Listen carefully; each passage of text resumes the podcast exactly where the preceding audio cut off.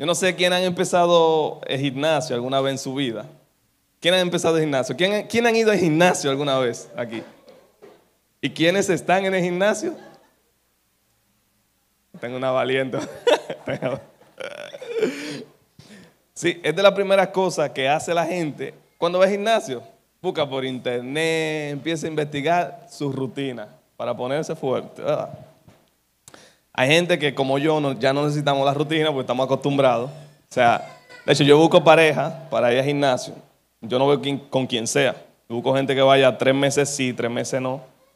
Y así, ¿verdad? Nos, nos vamos balanceando. Yo no sé. Hay algo que pasa aquí cada domingo. Y es algo que si tú no eres de lo que usualmente sube a la plataforma o algo así, quizás tú, ni te enteres.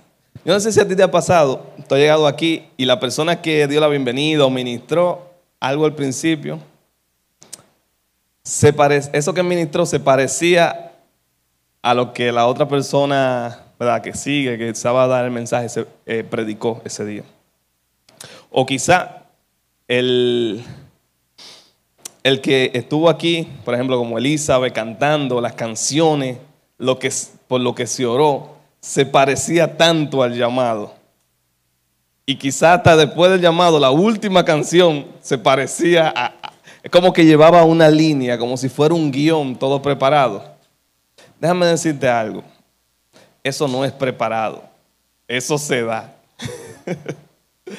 cada domingo, cada domingo que tú notes que eso pasa, y tengo ahí, Elizabeth anda por ahí, Popín, no me dejan mentir. Eso no fue de que, que Popín o quien sea que se paró aquí le mandó un mensaje, mira, este es el tema de hoy.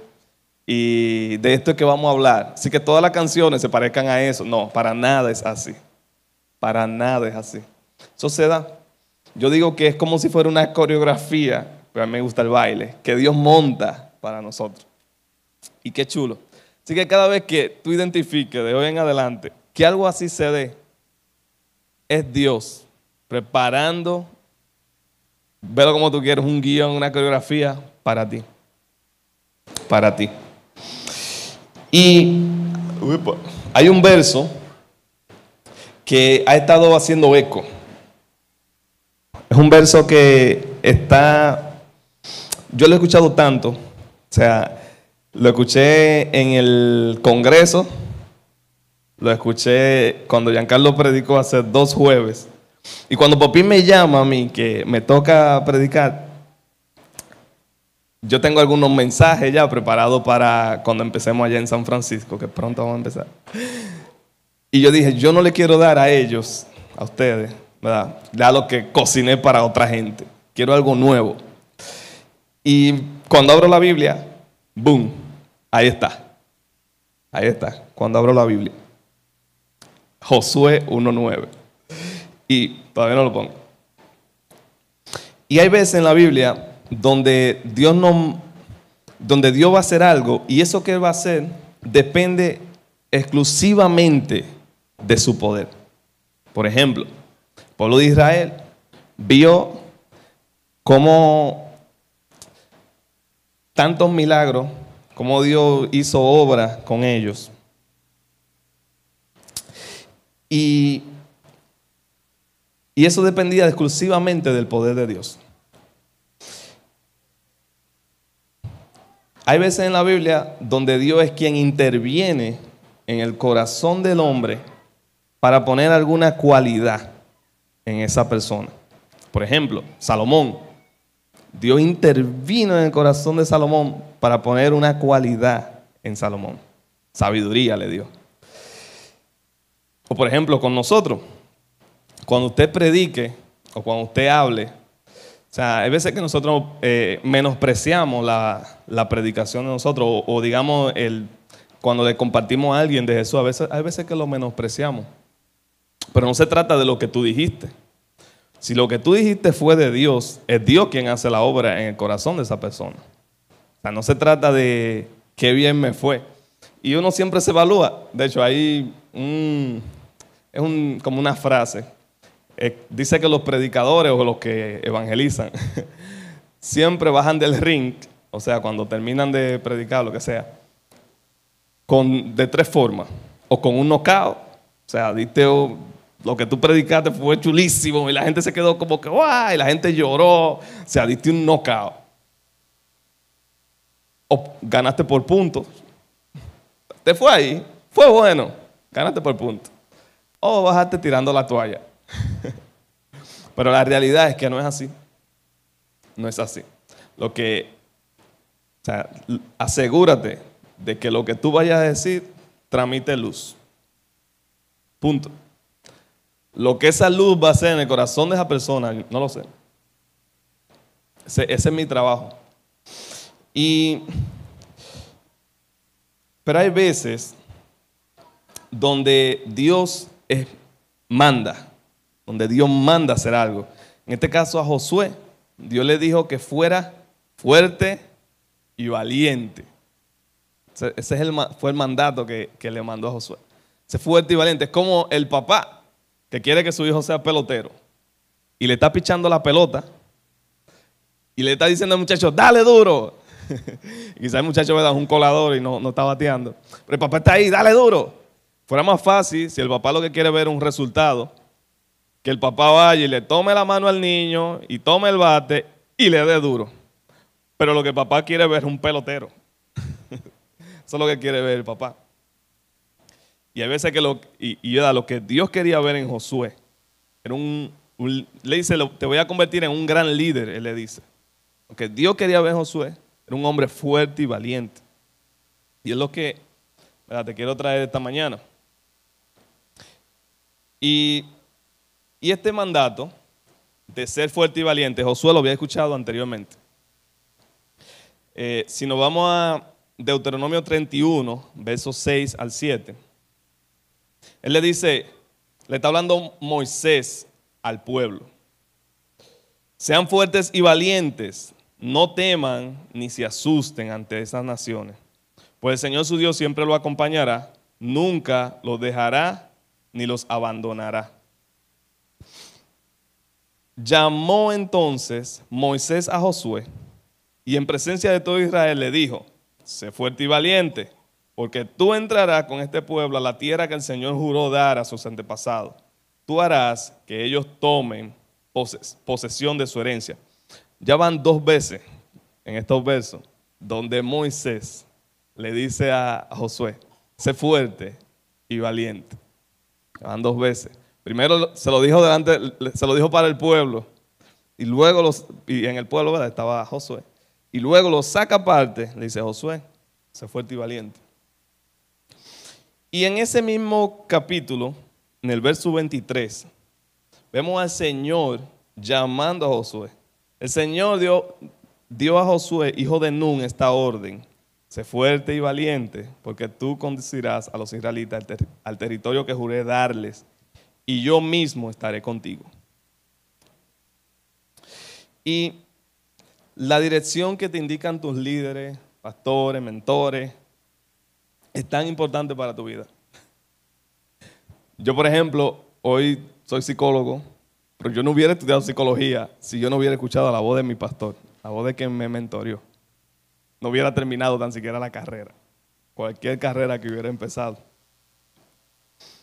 Y y hay veces que nosotros nos da miedo cuando escuchamos que una palabra viene de Dios. O sea, o no miedo, sino como de, el, discernimiento. Hay veces que a uno le cuesta. Como, ¿esta palabra será de Dios o no? El truco, ¿verdad? Entre comillas.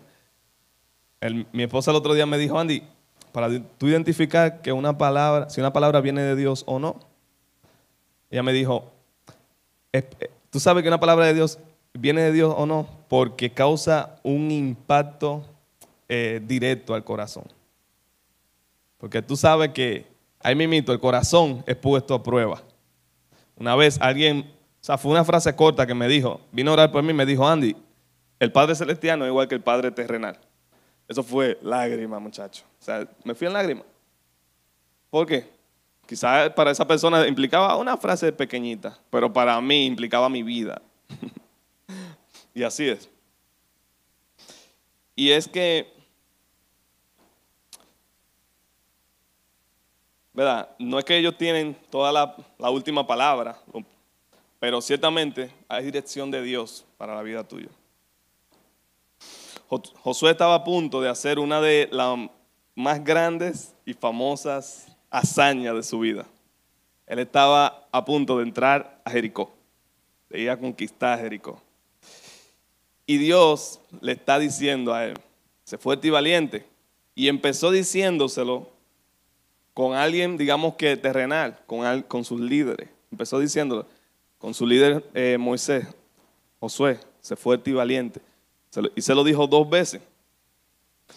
Y es que, y, vamos y a medida que vamos leyendo eh, Josué, vamos a ir contando cuántas veces escuchamos esta frase. Vamos a leer Josué 1, del 6 al 9. Dice, sé fuerte y valiente, porque tú harás que este pueblo herede la tierra que le prometí a tus antepasados. Ya va uno.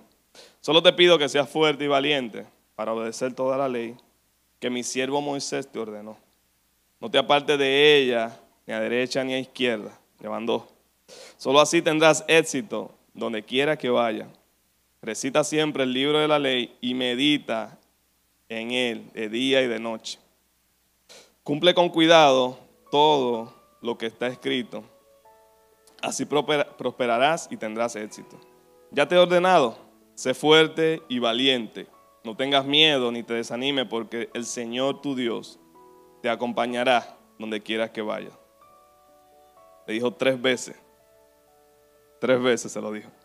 Y ahora vamos a ver una última vez donde a Josué le dicen sé fuerte y valiente. Esta vez no de, no de parte del Señor, sino de parte de sus amigos, del pueblo. Le dice, te obedeceremos en todo, tal como hicimos con Moisés. Lo único que pedimos es que el Señor esté contigo como estuvo con Moisés. Cualquiera que se revele en tu contra, contra tus palabras, o que no obedezca lo que, lo que tú has ordenado, será condenado a muerte. Pero tú, sé fuerte y valiente. ¿Cuántas veces le dijeron sus amigos? Una vez. Y hay algo que pasa en la Biblia. Cuando Dios menciona algo tres veces, porque hay que prestarle atención. hay que prestarle atención. Pero a mí me llama la atención que Josué recibe de alguien terrenal, ¿verdad? O de su mentor en ese, en ese momento. Recibe esa, esa misma palabra. Pero después, cuando el mentor no está, ¿de quién la recibe? De parte del Señor. De parte del Señor. Y es que a medida que nosotros nos vamos acercando a nuestro llamado, nos vamos dando cuenta que necesitamos más de Él. Y precisamente Él se acerca más y habla más a nuestro corazón. Y llega un momento en tu vida donde ya tú tienes que empezar a vivir tu propia unción. Dejar de vivir bajo la unción de otro y empezar a vivir tu propia unción. Y siempre nos habla de esa palabra, ¿verdad? Unción. Y uno como que, ah, y tú escuchas a los predicadores hablando de unción. El que sabe lo que es la unción, no la quiere. o mejor dicho, entiende que conlleva un compromiso. Pero es así. O sea, yo me acuerdo cuando a mí me empezaron a... Yo me convertí en, a los 17 años. Y para ese tiempo, o sea, nos empezaron a mentorear a nosotros. Empezaron un grupo, eh, empezamos con un grupo y era tan chulo sentarse a escuchar, sentarse a, que te hablen. O sea, es tan chulo sentarse a que alguien te cocine y tú comas. es muy chulo. Y yo me acuerdo que para ese tiempo nos juntábamos los lunes. Teníamos uno, eh, un programa, no sé si un programa, pero era como el junte le decíamos chat. Vamos a hacer un chat. Y siempre nos juntábamos y compartíamos. Nos juntábamos lunes, nos juntábamos miércoles, viernes, sábado y los domingos a veces. O sea, era todo el tiempo que nos juntábamos. Y en esos juntes, normalmente había, o sea, quien era Jerry Cabot que lo organizaba, y él siempre traía un mensaje o traía una palabra y era tan chulo estar haciendo eso. Lunes, miércoles, viernes. Pero, ¿sabe qué? Llega el momento en que ya esas cosas no están. Para mí no duró tanto, yo duré como un año y después de ahí empecé a servir hasta el día de hoy. Pero llega un momento en que sí. Por ejemplo, ahora yo me casé. Wow, qué raro se siente decir eso.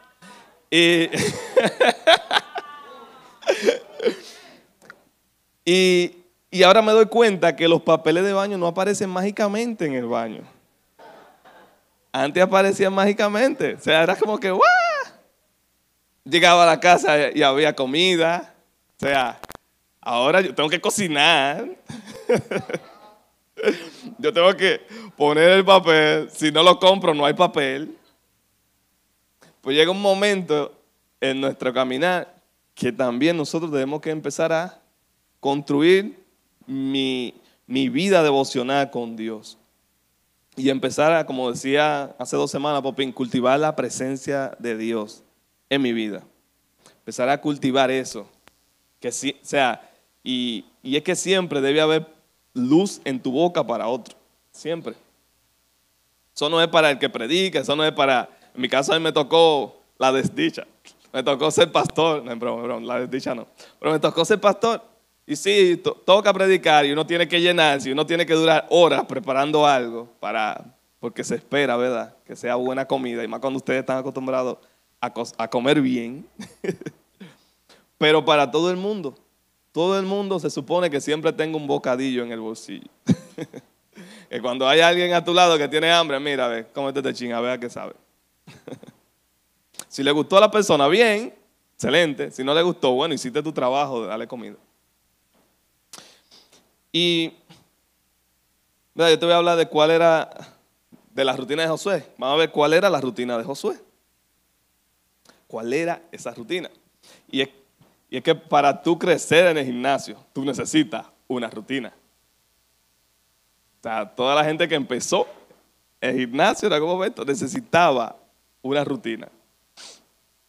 Y, y fueron, o sea, yo, yo, yo quiero que hagamos como un perfil de Josué, vamos a ir perfilándolo, de ciertas cosas que él hacía para, mantener, para mantenerse fuerte, ¿verdad? Para ser valiente. Y precisamente el punto uno es ese. Josué cultivaba la presencia de Dios en su vida. Vamos a ver eh, Éxodo 33, eh, versículo 8 al 11. Siempre que Moisés salía hacia la tienda de reunión, el pueblo se levantaba y se paraba a la entrada de sus tiendas. Y se quedaba mirando hasta que él entraba en la tienda. El pueblo de Israel había, para ponerte en contexto, había pecado. Y Moisés, en uno de esos arranques, dijo, no, el tabernáculo donde está la presencia de Dios no puede estar aquí. Lo sacó del campamento y lo dejó afuera. lo dejó afuera del campamento. Entonces, Moisés se, levantaba de su silla, me imagino, iba y salía del campamento y todo el pueblo sabía lo que iba Moisés.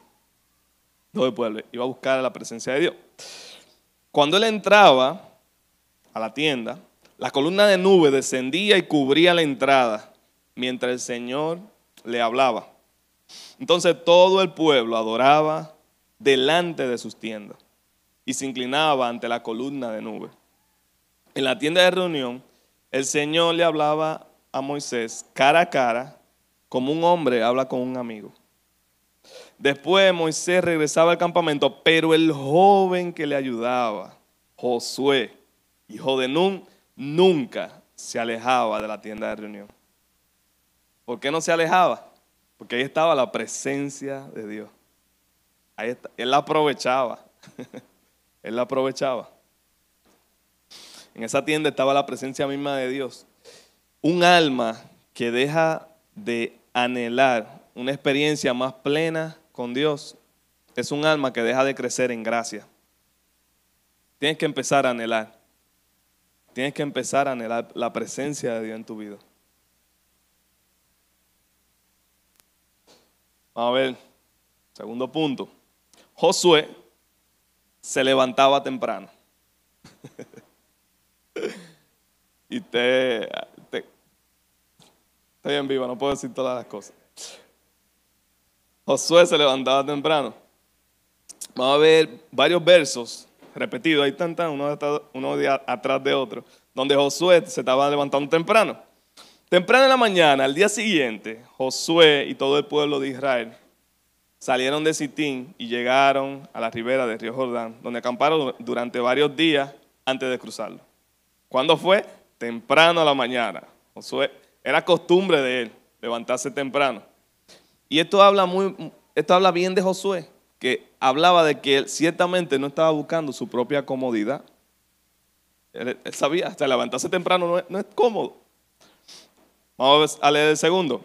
Al día siguiente, Josué se levantó temprano y los sacerdotes cargaron el arca del Señor. Vamos a leer el tercero. Al día siguiente, muy de madrugada, Josué ordenó que se presentaran por, su tri por una de las tribus de Israel y la suerte cayó sobre Judá. Leemos el siguiente.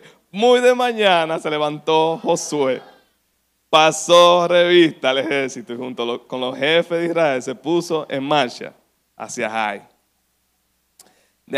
hacia Jai. Déjame decirte que las grandes empresas se administran temprano. Ningún empresario que tiene una empresa, uff, dice, bueno, el lunes, déjame levantarme a las 12 de, mediodía y así. O ningún empresario que sabe que tiene que administrar su empresa, se levanta refunfuñando en la mañana, que no, se levanta a hacer una misión, a hacer, hacer la tarea. Porque hay que administrar la empresa. Y yo soy, yo soy muy analítico. A mí me gusta pensar mucho. Y hay veces que yo me despierto en la mañana y por lo menos yo, una de las formas en las que yo evalúo dónde están mis prioridades es qué es lo primero que yo, que yo pienso cuando me despierto. ¿Qué es lo primero? Por lo menos yo soy así.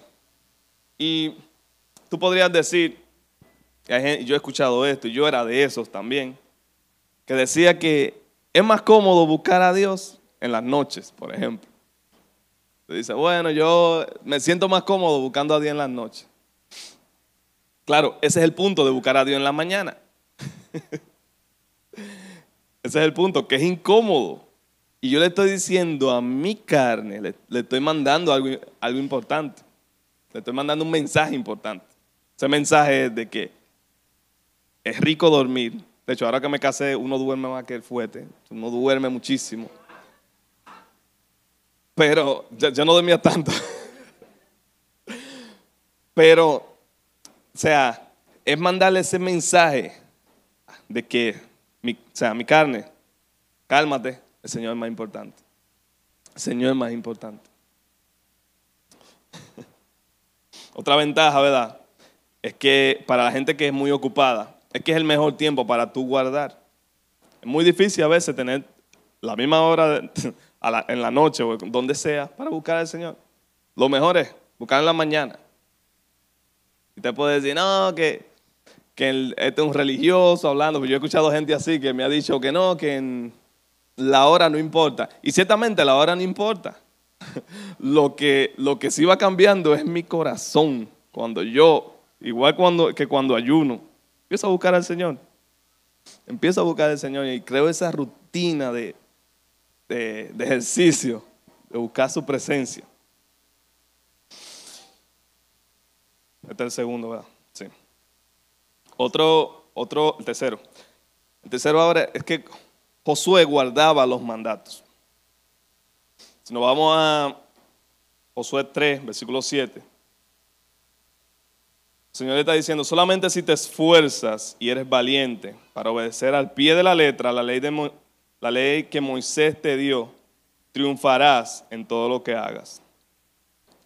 Popín hablaba hace dos domingos acerca de nosotros cuidar, acerca de nosotros cuidar lo que entra con nuestros oídos, con nuestros ojos. Necesario. O sea, hay que cuidar, o sea, es cuidar las películas, es cuidar tus oídos. Jesús decía, que si tu ojo derecho te hace pecar, sácalo. Sácalo. ¿Por qué? Porque cuando, si tú sabes que la presencia de Dios se puede ver en tu vida, se puede ver afectada por cualquier cosa y ya tú empezaste a disfrutar de la presencia de Dios. Créeme, esto no es tan difícil de hacer.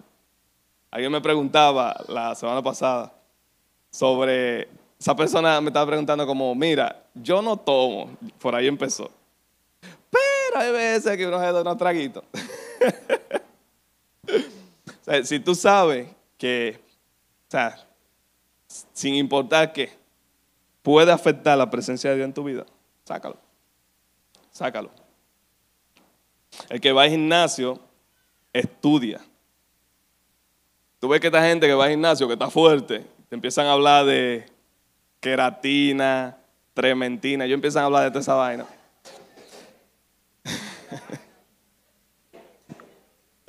esa gente estudia, esa gente estudia. Y ellos saben, o sea, si tú no, yo me he dado cuenta, si tú no estás, si tú no sabes de toda la información que ellos saben, tú te pierdes en la conversación. Ellos empiezan a hablar de tal producto, que si tiene aquello. O sea, yo no me acuerdo de muchas cosas porque hace tiempo que ya no necesito gimnasio. Pero, pero, ellos saben, estudian tanto que se obsesionan con la información y la aplican. Y la aplican, tú lo ves que chequeando la etiqueta y saben, no, yo no puedo comer eso. ¿Por qué? Porque ellos quieren un beneficio. ¿Qué? De estar, estar fuerte, estar roca. Ellos quieren ese beneficio. Así que si nosotros queremos ese beneficio de estar fuerte, ¿verdad? Que, que nuestro espíritu se fortalezca, nosotros también debemos de obsesionarnos con la Biblia. A mí, una de las cosas que más me ha impactado en estos días fue ver cómo Anabel empezó a llorar aquí cuando habló de que ella no se imagina su vida sin la Biblia. Eso fue un jueves. No se pierda lo culto de los jueves, esos son chulísimos. o sea, ella empezó a llorar y yo dije, yo dije, wow, yo no me había puesto a pensar qué sería de mi vida sin la Biblia. No estaríamos aquí, simplemente. Esa información se, se perdería. Y a veces que nos volvemos coleccionistas de Biblia, la coleccionamos tan bien que ni las tocamos para que no se ensucien, ¿verdad? Pero la realidad es que debemos dejar que esa palabra se siembre en nuestros corazones, tal como el que va al gimnasio agarra y cambió su vida, cambió su forma de comer, de alimentarse, cambia su rutina de vida, porque quiero tener el beneficio de, del En nuestro caso, su presencia.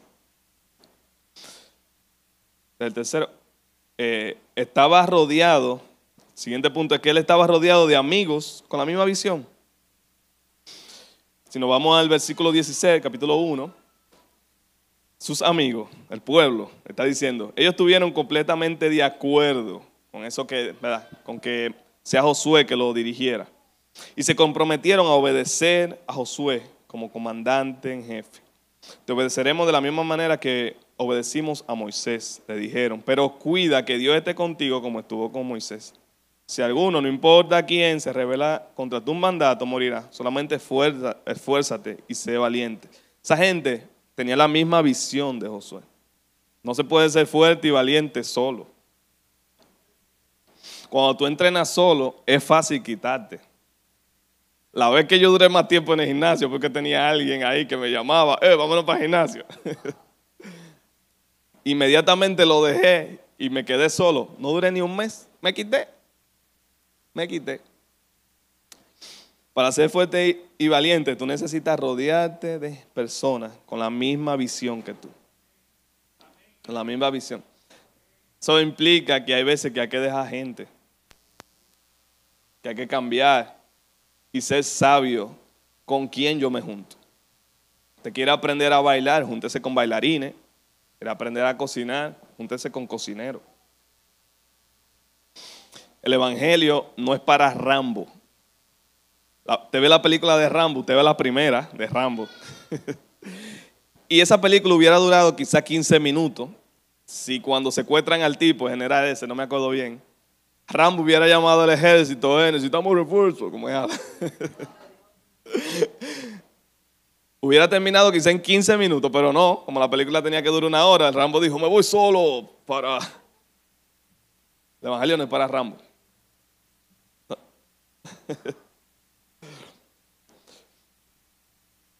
última rutina de Josué, él le daba más importancia, ponía sus prioridades al qué que al cómo. Es decir, él buscaba, él buscaba qué es lo que Dios quiere. Él no buscaba cómo, cómo tú lo vas a hacer, Señor. No, él buscaba qué es lo que tú quieres, Señor. Y vamos a irnos a Josué 1.2, donde él le está dando esa indicación. Mi siervo Moisés ha muerto. Por lo tanto, ha llegado el momento de que guíes a este pueblo, a los israelitas, a cruzar el río Jordán y entrar en la tierra que les doy. Le está diciendo a él, tú vas a tener que cruzar ese río, pero no le dijo cómo lo va a cruzar. No lo dijo. No le dijo cómo. Y, ese río precisamente estaba desbordado para ese tiempo porque era tiempo de cosecha. Y el río dice que, que, venía río, o sea, venía crecido el río, porque era tiempo de cosecha. Pero Josué, dos capítulos más adelante, dice, temprano en la mañana siguiente, Josué y todos los israelitas salieron de la arboleda de acá y llegaron a la orilla del río Jordán, donde acamparon antes de cruzar. Dios no le había dicho cómo, pero él llegó. ¿Cómo lo va a hacer? No, tengo el qué va a hacer. tengo el qué, qué, qué va a hacer. Yo no sé si tú le has orado a Dios así. Yo le he orado a Dios así. Señor, ¿qué tú quieres? ¿Qué tú quieres?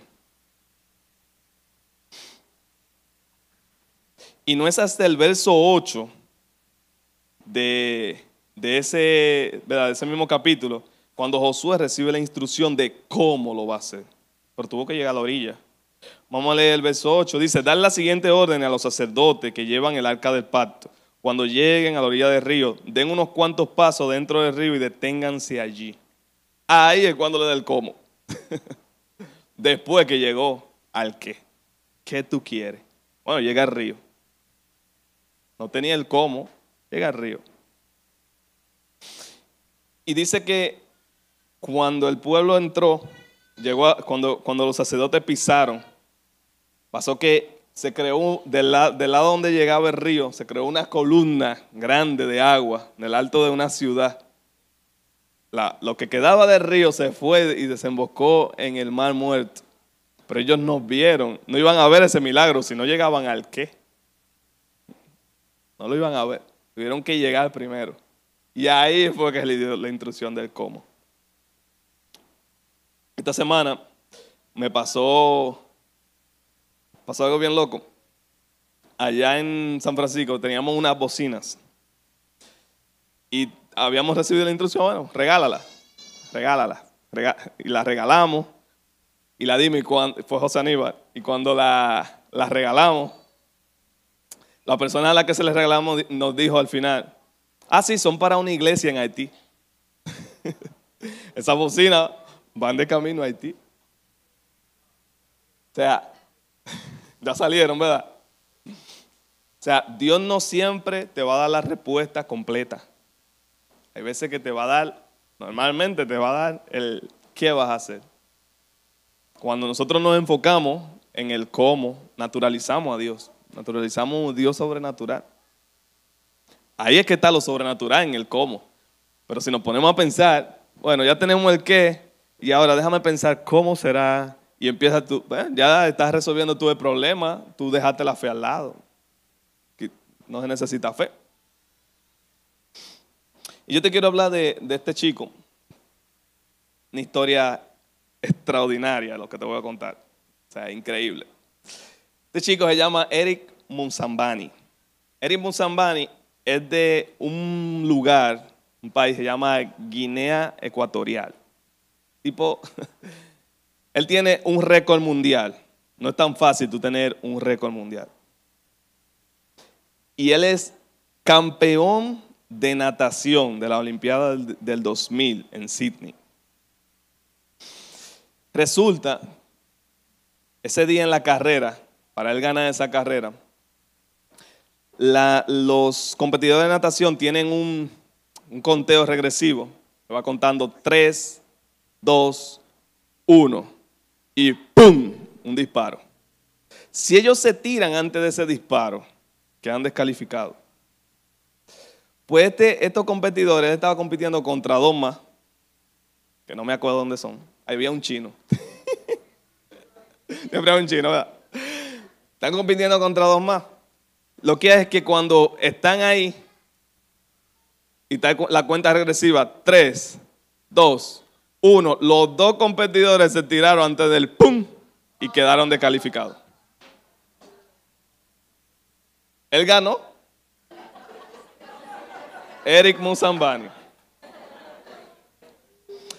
Pero no se queda ahí. Él tenía que hacer el recorrido. Y Eric Musambani se hará un recorrido de 100 metros. 100 eh, metros libres, le dicen. Y cuando Eric Musambani se tira al agua, nítido, llegó al otro lado bien. Pero cuando él se devuelve, él se iba a ahogar. No sabe nadar. Él no sabía nadar.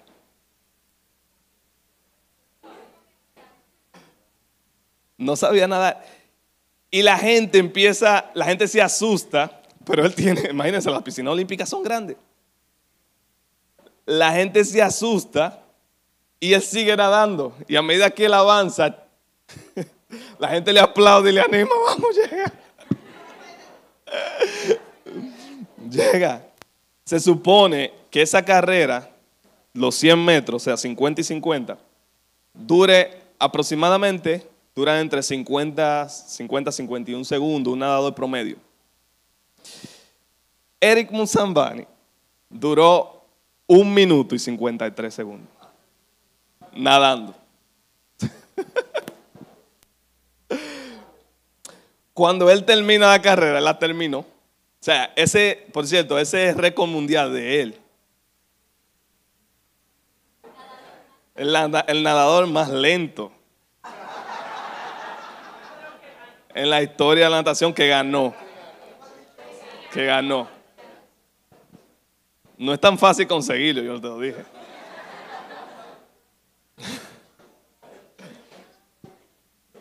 Pues cuando le preguntan a él en una entrevista que cómo, cómo él llegó ahí, o sea, le están preguntando porque es raro. Pues él dice que no, que él no sabe nadar. ¿Y cómo tú llegaste a una competencia de natación? Él dice, es que yo quería viajar. Pues resulta que ese lugar de Guinea Ecuatorial no había participado en los Juegos Olímpicos porque era un lugar casi inexistente, o sea, no se conocía, no se conocía. Y ese año 2000 le dieron la oportunidad y ellos por televisión anunciaron, los que estén interesados en participar en las Olimpiadas, vengan, en tal día. Pues ese día, adivinen quién fue el único que llegó. Eri Musambani. Fue el único que llegó. Pues felicidades, ganaste, eres tú. Y él dijo que él entrenó durante ocho meses en una piscina de 15 metros en un hotel. Porque en Guinea Ecuatorial no hay piscina olímpica. Y él entrenó durante ocho meses. Pues eh, así fue como él llega. Y él ve la oportunidad por televisión y dice, esta es la oportunidad mía para viajar. Y de hecho, él ha viajado mucho porque ahora lo invitan a conferencias y a entrevistas en diferentes partes del mundo. Pero él quería eso, quería viajar. Él no sabía cómo, cómo iba a ganar, pero él quería viajar. Él quería viajar. De hecho, hoy, hoy en día, en Guinea Ecuatorial hay no una piscina olímpica, hay dos piscinas olímpicas. Y adivinen quién es el encargado de la Federación de Natación. Eric Musambani. De hecho, él ahora entrenó y él es muy bueno. Él es muy buen nadador. Pero ¿qué te quiero decir? Que al igual que el pueblo de Israel, si este chico no llega a esa piscina, no pasa. No pasa esta historia extraordinaria, esta historia maravillosa. Él en una de las entrevistas, dijo, todos creen que el éxito es ganar una medalla, pero el mío fue presentarme en aquella carrera. ¿Cuál es el, estar ahí. ¿Qué hizo Josué? Estar ahí. No sé cómo lo voy a cruzar, pero estoy aquí. y todo eso, ¿verdad? Se construye con el tiempo. No hay, no hay una persona más espiritual que otra. ¿verdad? A veces que uno ve gente que no dice, wow, qué maduro en la fe. No es que Dios le, le cogió con esa persona, es que esa persona ha pasado más tiempo que tú en la presencia de Dios. Ha buscado más tener. es una cuestión de tiempo. Eh. Y, y es como Dios tiene el mismo trato para cada uno, sin, sin diferencia. Pero nosotros tenemos que buscar, cultivar esa presencia de Dios, anhelar la presencia de Dios en mi vida.